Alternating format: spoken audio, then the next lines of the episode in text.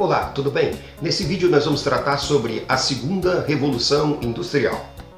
O século XX foi um período de profundas transformações e grandes avanços tecnológicos. Essas mudanças se iniciaram ainda no século XIX, né? e o crescimento industrial desse período foi impulsionado por inovações tecnológicas, como novas fontes de energia, eletricidade e petróleo, e novas fontes de matérias-primas. A partir de 1870, os motores a vapor vão ser substituídos pelos motores de combustão interna e também pelos motores elétricos. O ferro, principal matéria-prima da primeira fase da Revolução Industrial, será gradativamente substituído pelo aço, um material mais leve, mais maleável e mais resistente, que também tornará a produção mais barata.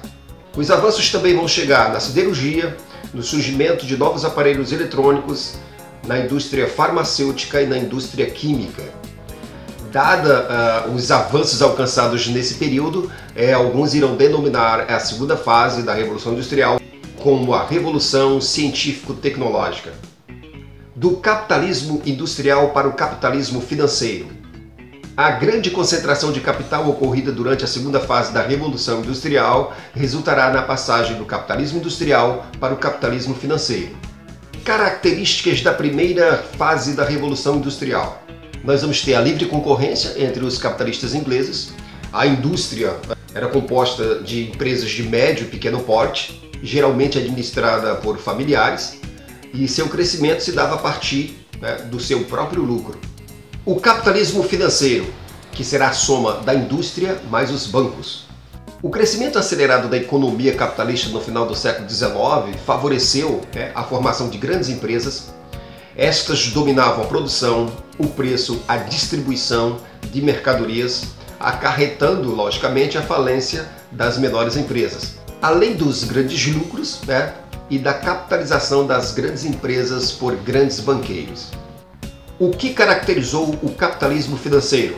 1. Um, o monopólio, 2. A concentração de capital. E 3. A eliminação da livre concorrência. Essas práticas ocorreram de três formas: tá? trustes, roads e cartéis. Os trustes são a fusão de várias empresas com o objetivo de dominar produção, distribuição e consumo. As holds ocorrem quando empresas de médio porte são controladas por uma grande, a hold, né, que detém o controle de ações e as menores passam a atuar como subsidiárias, ajustando o mercado e os preços, eliminando a concorrência.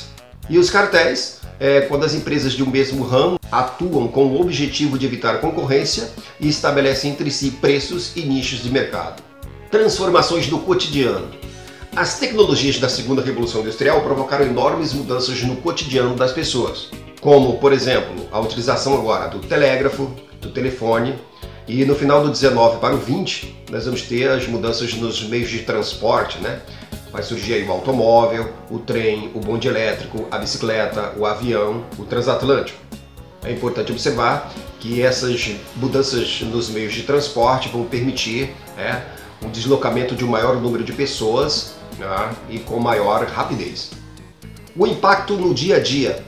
Além dos meios de transporte e de comunicação, outras novidades tecnológicas mudarão o cotidiano das pessoas, como a eletricidade, né, que vai permitir o uso de lâmpadas, um melhor aproveitamento do período noturno, seja para estudar, para trabalhar, para passear, o, surgimento de eletrodomésticos como geladeira, ferro e outros objetos. Né?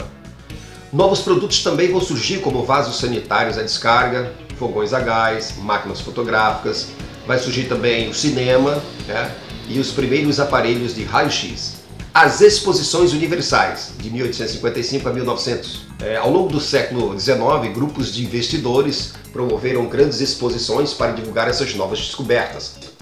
Em Paris, por exemplo, foram organizadas cinco grandes exposições entre 1855 e 1900.